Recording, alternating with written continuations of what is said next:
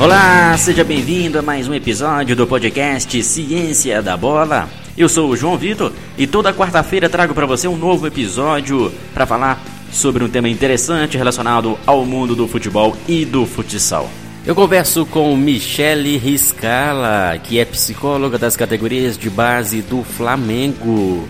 Nós vamos falar sobre a saúde mental de atletas e profissionais do esporte nesse tempo de pandemia. Seja bem-vinda, Michelle. É um prazer ter você aqui no Ciência da Bola. Sempre bom ter profissionais de qualidade para falar de assuntos pertinentes, principalmente agora nesse, nesse momento de pandemia, onde os aspectos psicológicos são cruciais.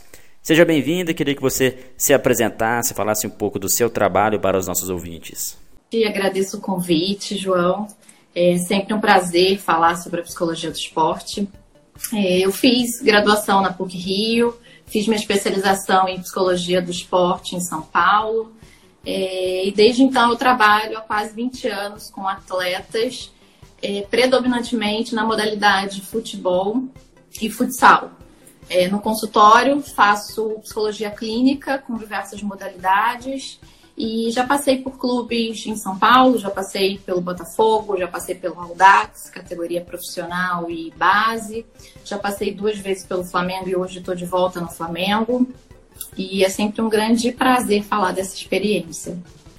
Michele, sempre bom ouvir profissionais que não são específicos da área de campo no futebol ou até mesmo no futsal. Então, o trabalho de um, de um psicólogo, uma psicóloga do esporte, com certeza é, é essencial para o desenvolvimento do atleta, seja na base, seja no profissional, embora não seja um trabalho diretamente no campo. E por isso que eu gostaria de conversar com você a respeito disso.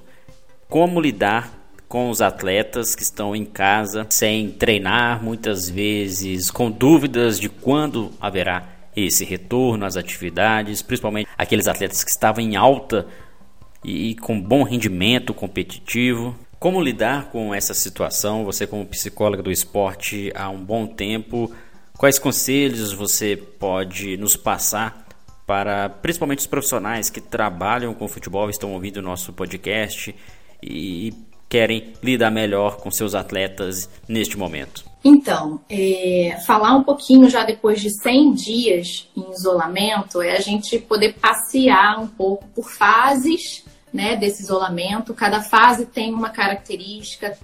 As fases anteriores tiveram características muito peculiares, inclusive desencadeando comportamentos muito específicos aos atletas, então que exigiram de nós profissionais da saúde mental é, planejar ações muito específicas para esses momentos e agora a gente está no outro momento. Então eu, eu penso em, em, dizer o seguinte: é, não existe uma receita de bolo, João Vitor.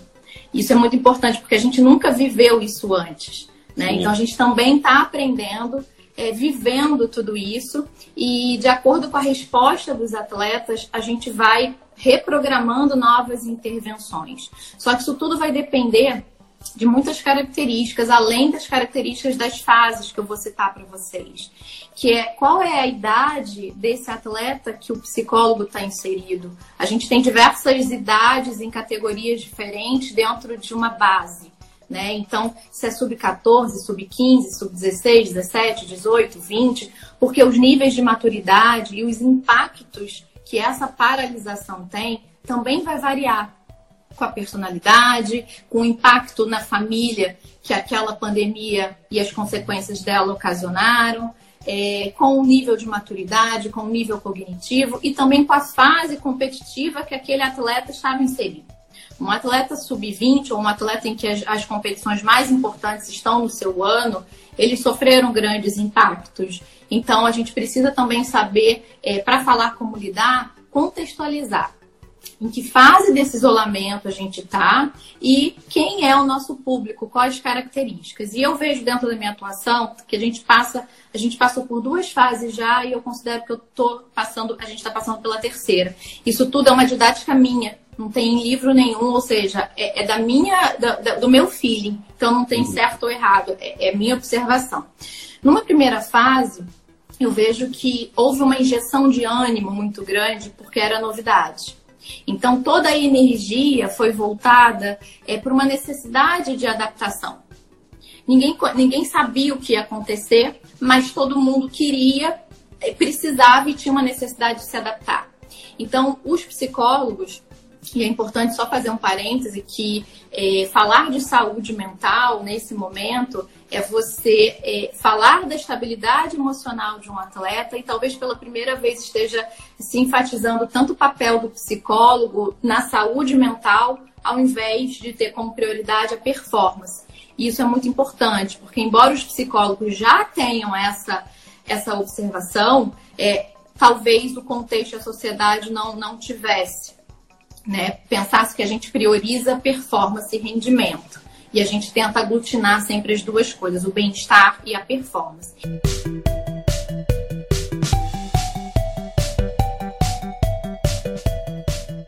Então, nesse primeiro momento, é, o que, que a gente programou? A gente precisava trabalhar uma psicoeducação. Então, como lidar?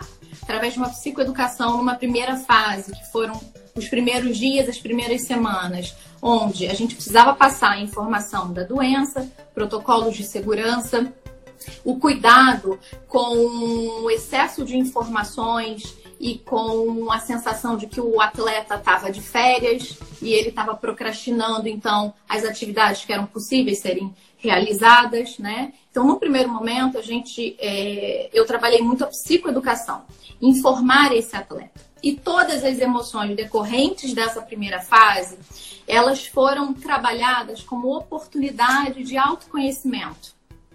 Independente de ser uma emoção negativa ou positiva, aquilo ali diz muito do padrão de um sujeito, de um ser humano, diante de uma adversidade.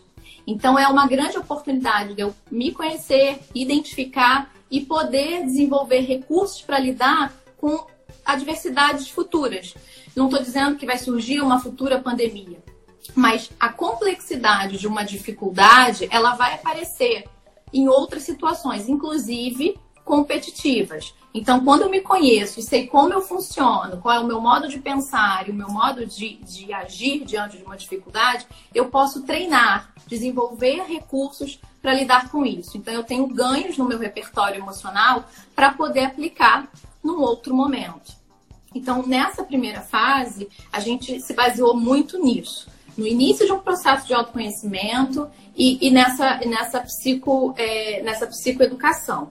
Dentro de, desse processo, o atleta ele começou a se perceber enquanto autorresponsável. A gente tentou também desenvolver a autorresponsabilidade, que eu acho que é o que está sendo exigido em todas essas fases, é, enquanto ele se vê um sujeito ativo do seu processo. Porque a ansiedade nesse momento ainda não estava tão alta, o estresse não estava tão alto. Aí a gente caminha para uma segunda fase, onde a manutenção desse cenário, com indefinições, sem perspectivas de retorno, começou a fazer com que o estresse né, e a ansiedade se elevassem muito. E um ponto relevante a, a se destacar é que a maioria das pessoas não acreditava que essa pandemia, esse período de quarentena, demorasse tanto tempo não acreditavam que, que duraria tanto tempo. E, e, a mente, ela não consegue ficar em estado de alerta o tempo inteiro para um único objetivo. Então, o que acontece é que toda a energia que o atleta estava imprimindo para se esforçar, para se adaptar, sem a mudança daquele cenário, ou seja, a manutenção dessas incertezas, ele não consegue. Então, a motivação começa a se transformar em estresse, ou seja, a produção de cortisol em excesso, né? A parte hormonal ela fica afetada não só pela baixa intensidade dos treinos adaptados, porque eles não, estão, não estavam treinando na intensidade de um atleta de alto rendimento ou de um atleta de uma rotina normal, então a gente tem um impacto na produção hormonal, é, quanto também nas dúvidas e nas inseguranças que aí cada caso, dependendo da categoria e do momento do atleta, teve uma reação. E aí, nesse segundo momento, a regulação emocional e a resiliência é, foram tópicos muito trabalhados, né? E que não didaticamente eu coloquei numa segunda fase, que é quando o estresse e a ansiedade eles foram mais predominantes, mas eles estão sendo exigidos da gente o tempo inteiro. Né? Então, inclusive técnicas de relaxamento, é, tudo para regular a emoção foi, foi trabalhada nessa segunda fase, onde o estresse e a ansiedade eles, eles estão muito elevados. É, caminhando para uma terceira fase, que é o que a gente está agora, como lidar com esse atleta nessa terceira fase? Essa terceira fase eu caracterizo como uma fase de aceitação. Mas não é uma aceitação passiva, não é esperar passivamente, não. É uma aceitação onde eles já adquiriram o controle da situação, eles já entenderam que o que eles controlam é o que eles podem fazer nos treinos que estão adaptados, é, no monitoramento da alimentação, do sono, é, na valorização de outras atividades que talvez em outros momentos da vida, da carreira deles, eles não iam poder ter, no contato da família, ou seja, extrair prazer e satisfação de outras esferas. Então, eles começaram já a treinar a mente deles para estar nessa fase uma maior aceitação, ou seja, uma menor lamentação, uma maior resiliência e uma maior autorresponsabilidade. Se você perguntar assim, ah, mas eles não, não reclamam. Não, ah, Michelle, quando que a gente vai voltar? Ah, eu não aguento mais, estou com saudade de jogar bola. Mas eles têm responsabilidade de cumprir o, o hoje, o desafio do momento, o aqui e agora. Eles estão vivendo agora o foco no momento presente. Ou seja, eles deixaram o futuro porque eles sabem que não controlam esse futuro e trouxeram para as mãos deles aquilo que eles controlam. Né? E com isso a gente regula a emoção da ansiedade. Legal, Michele, muito boa a sua fala em relação a todo esse processo que muitos profissionais e atletas estão enfrentando. Vale destacar também, até um assunto que a gente pode entrar agora, sobre atletas com depressão. A gente sabe que isso já acontecia antes mesmo da quarentena, mas se agravou, principalmente aí após a segunda fase, como você bem disse, é, alguns atletas até mesmo na base desenvolvendo depressão. E como que você trabalha em situações assim, mesmo à distância, em caso de, de não só você, mas como, quanto outros profissionais também, seria como seria o trabalho de psicólogo do esporte, né? E como exemplo, como que você faz mesmo à distância para evitar é, problemas maiores ou até contornar situações como essa? Então, é, para ser diagnosticado depressão, né, existe uma série de, de testes, uma série de, de variáveis que precisam ser estudadas para de fato diagnosticar depressão. No caso da minha rotina, nós acompanhamos as variáveis emocionais através de um formulário que eu elaborei, inclusive foi utilizado por todas as categorias, até por outros psicólogos, é, em que a gente semanalmente eles respondiam e a gente categorizava com indicadores e estatística para monitorar. Então, assim, de fato, nesse segundo mês houve um aumento muito grande, mas a gente conseguiu monitorar né, e controlar através de abordagens individuais online. Por quê? Porque aí você consegue acessar a causa individual daquele atleta, você consegue acessar as formas de pensamento daquele atleta e ter uma privacidade maior.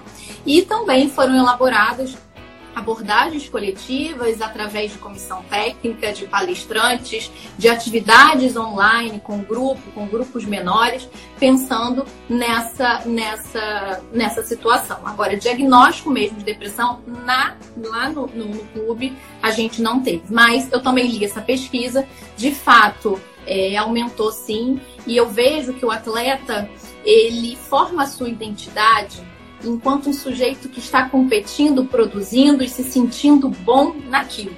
O atleta ele se sente bom, capaz e suficiente, poderoso pelo resultado, pela vitória, pelos treinos, pela comparação.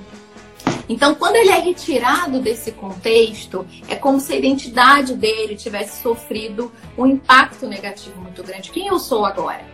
Né? E, e, a gente teve que ressignificar os objetivos desse atleta. Antes eu treinava para competir, antes eu treinava para jogar contra aquele adversário. Hoje eu vou treinar para perder menos no meu retorno. Hoje eu vou treinar é, para condicionar a minha mente a não desistir nos obstáculos. Então, hoje eu vou treinar para me preparar o mínimo possível para esse retorno. Então, a gente, ressignificando esse objetivo, a gente tenta resgatar uma identidade produtiva que foi retirada com essa falta da competição e do treino para isso. Porque o atleta ele tende a ficar dependente é, dessa rotina e ele entrou numa abstinência emocional. Foi que foi tirado tudo daquilo que ele estava acostumado. Então a gente teve que ressignificar os treinos como aquilo que realmente tinha um propósito, uma finalidade de, e fazer com que eles tomassem consciência da finalidade desse objetivo. Porque aí tem um propósito, então eu tenho uma motivação, então eu vou ter um comprometimento, uma responsabilidade, e isso vai me gerar uma ação. Então a, a tentativa, a tendência é que os efeitos depressivos diminuem e os ansiogênicos também.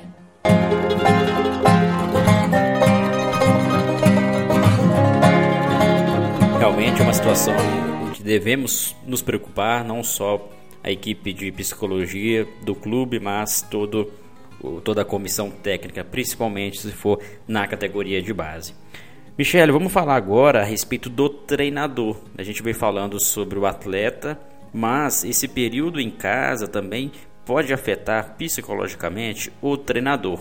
E por que eu falo isso? Porque o treinador ele é o principal o líder principal na comissão técnica. E quando houver esse retorno, a pressão sempre vai cair em cima desse treinador, principalmente por resultados. E na base a gente sabe que há um outro problema em clubes, em escolas esportivas, onde alguns treinadores foram até demitidos devido aí a, a, a crise financeira também que os clubes e escolas enfrentam. Então é, é uma tarefa árdua, uma tarefa difícil e queria que você desse algumas dicas, né, até para a gente entender como o treinador pode minimizar esses efeitos psicológicos em decorrência desse período de quarentena. Treinadores, assim como comissão técnica como um todo, preparador físico, sem, é, precisa também ser alvo do nosso trabalho, porque eles são gestores daquela equipe e eles vão traduzir o que vai ser aquela equipe, como aquela equipe vai se comportar. Né? Então, é, se o treinador acredita e adere ao trabalho do psicólogo, aquele grupo também vai. Se o treinador ele, ele mostra o lado dele humano, com as fragilidades dele, mas o esforço, a resiliência e a tentativa de estar tá superando, é isso que ele vai estar tá passando para os seus atletas. É, eu entendi esse contexto e concordo que o treinador ele é muito cobrado por resultado, de fato. Hoje, mesmo trabalhando na base, eu vejo que tem uma, uma, uma linha muito tênue né, entre formar e ganhar. Até que ponto a gente continua formando quando existe uma exigência muito grande por resultado e quando os empregos estão em jogo. Eu acho que os eu vejo que os treinadores eles é, focam no resultado porque o contexto exige isso. E nesse momento de isolamento, eu acho que está sendo um convite, uma oportunidade para treinadores, para coordenadores, para gerentes, para gestores, para todo o elenco que gerencia o futebol repensar esse lugar do resultado e esse lugar do processo formativo. Né? Porque quando a gente coloca a saúde mental durante mais de 60 dias como prioridade e começa a antecipar os impactos disso, quem, fez, quem vivenciou esse processo com os atletas começou a ampliar um pouco a sua visão de grandes reflexões. Conhecer o atleta além das quatro linhas, conhecer as maneiras de reação, a estrutura familiar desse atleta, os padrões mentais desse atleta, pode construir um vínculo, uma conexão para além do que aquele atleta pode te dar para ganhar um jogo. Então, é, levar isso para pós pandemia ou quando a gente retornar, eu vejo que é um processo que vai estar dentro da estrutura do futebol, espero, e vejo isso lá, é, que está sendo a visão de todos os gestores. Então, acho que está sendo uma grande oportunidade para os treinadores conseguirem resgatar aquele olhar e aquele conhecimento do atleta que não é só como ele, ele joga, quais são os potenciais técnicos e táticos daquele atleta, mas ter uma visão sistêmica e conseguir conseguir desenvolver habilidades nele enquanto treinador, né? Que às vezes a cobrança por resultado faz ele funcionar tanto naquele automático de produzir resultado que ele perde informações tão ricas de processo que vão ajudar ele a como atingir esse resultado. Então, acho que é um momento muito rico é, de engrandecer muito os treinadores que tiverem abertos a essa visão do que esse período agregou, agregou a eles de habilidades para se reinventar, de conhecimento extracampo desse atleta, mas acho que eles não vão estar sozinhos. Acho que a estrutura do futebol é, vai ter a cobrança de resultado, mas o como a gente produz esse resultado pode considerar esses fatores é, que a gente está valorizando nesse momento.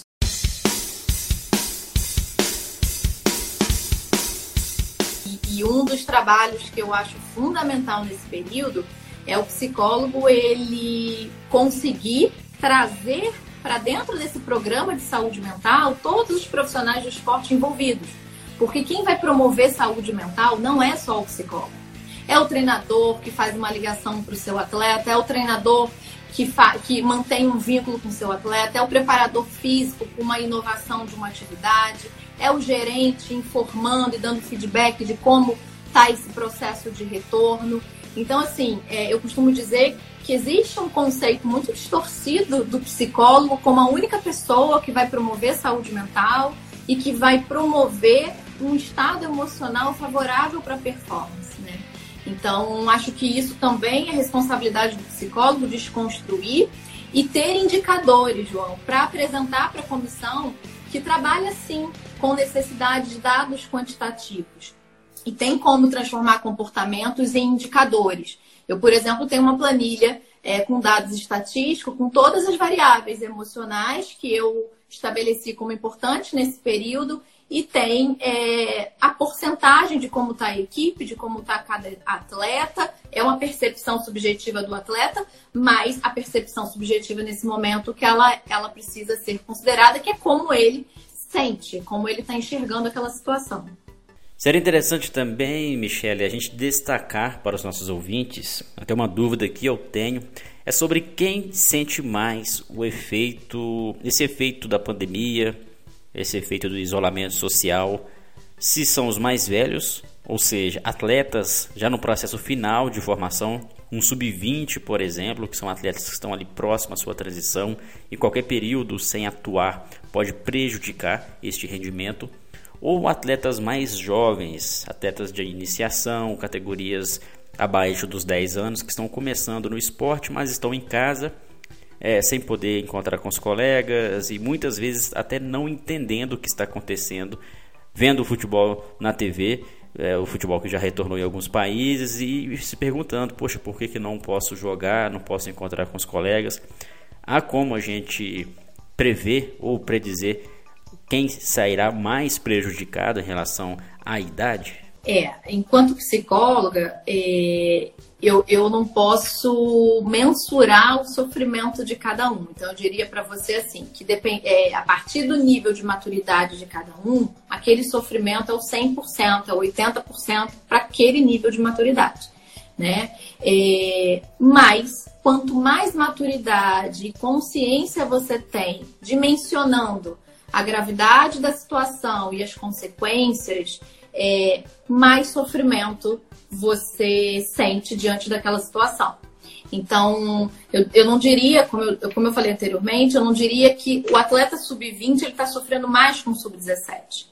Eu, eu ve, apesar do sub-17 ser mais jovem, ainda tem tempo, ele, o sub-17 tem competições que talvez são tão importantes que ele não possa participar.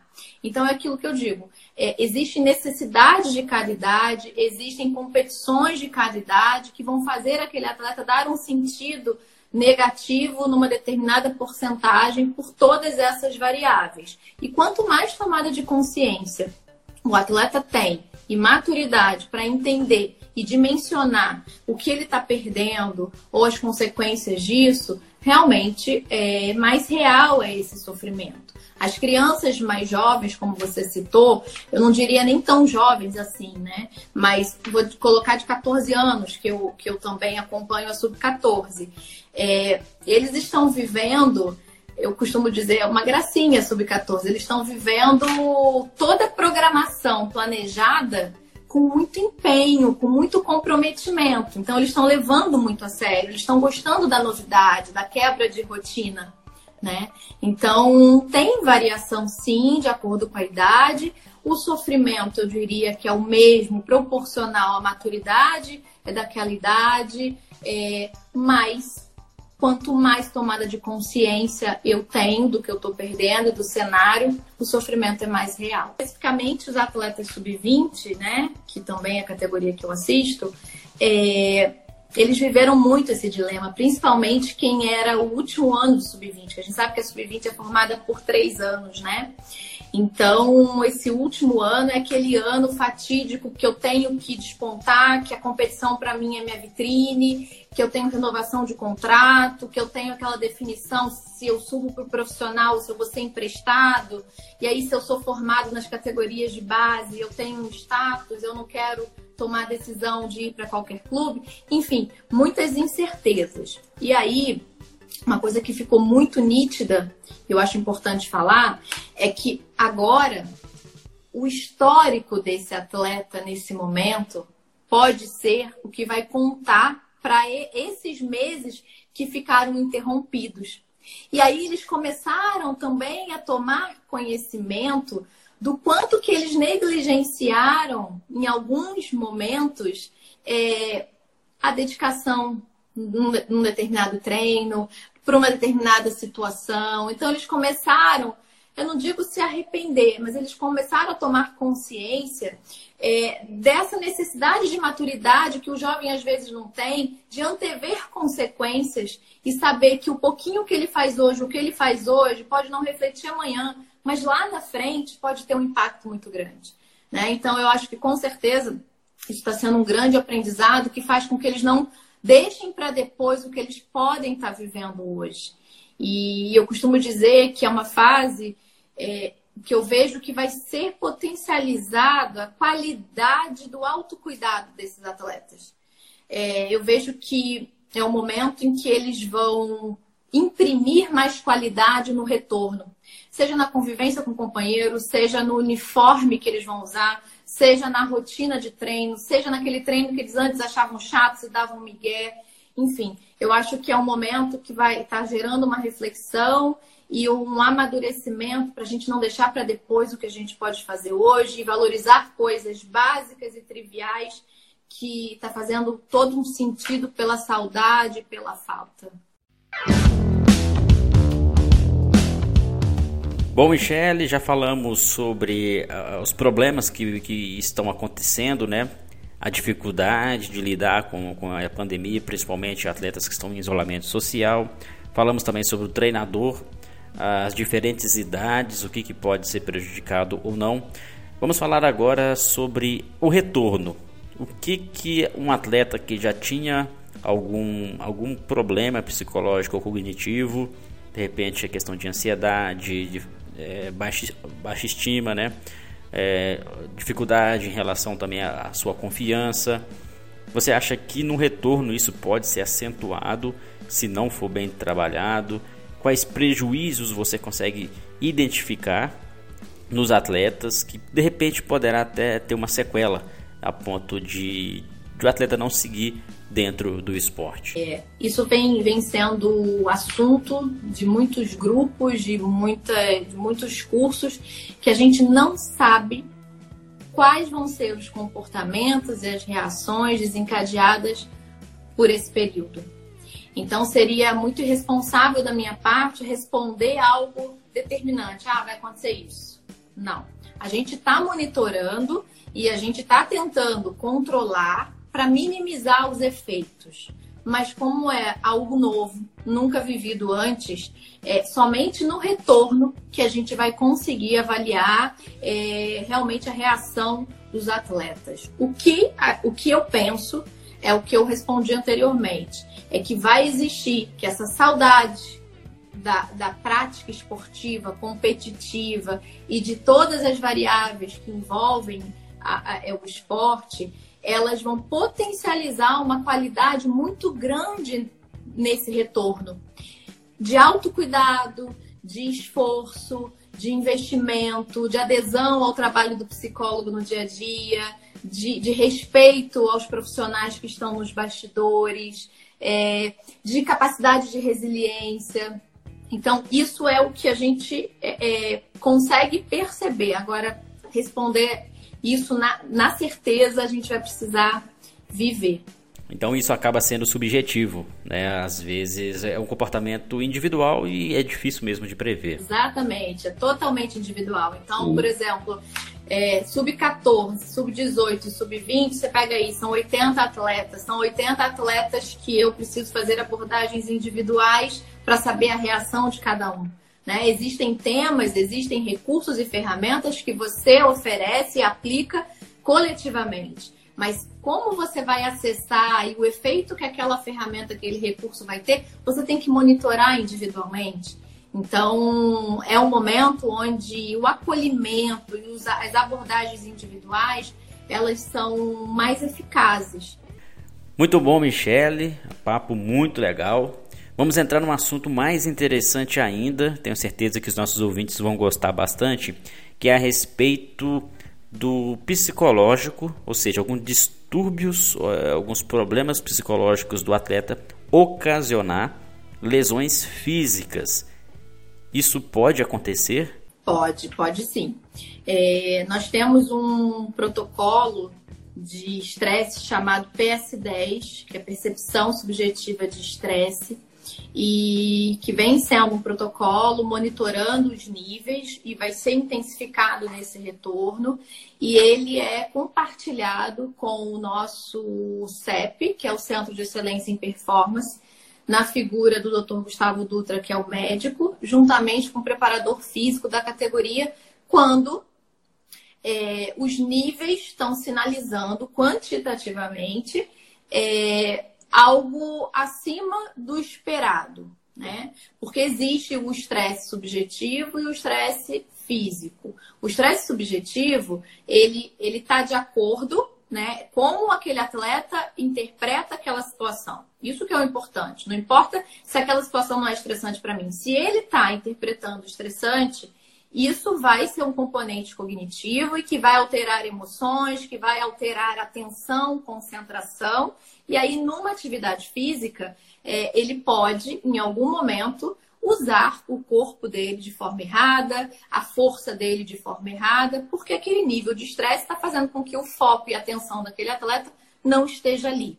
Então, quando isso acontece, a gente encaminha essa informação com a autorização do atleta, explicando é, da importância e, e, e, da gravidade daquilo, né? Para que seja compartilhado com o DM junto com o preparador e aí todas as intervenções são feitas.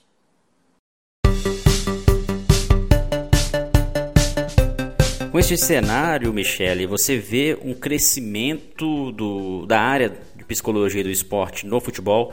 A gente sabe que nos clubes, nos grandes clubes já existe, principalmente no profissional, na base também e, e assim outros clubes e até mesmo escolas esportivas vão dar uma prioridade, um, um olhar especial para a psicologia do esporte. Eu faço essa pergunta justamente para os nossos ouvintes que querem trabalhar nessa área, até para você dar um norteamento se esse campo de atuação realmente vai aumentar a oferta justamente para atender questões como essa, questões importantíssimas dentro do esporte. Sim, eu vejo que é um momento muito propício para que o psicólogo, ele, através dessa demanda de saúde mental, de restabelecimento do equilíbrio emocional, ele possa é, conquistar, sabe, uma visão de que a gente trabalha para performar, mas o como a gente alcança esse objetivo é considerando o bem-estar, a saúde mental desse atleta e todas as ferramentas que ele tem para potencializar, alcançar objetivos.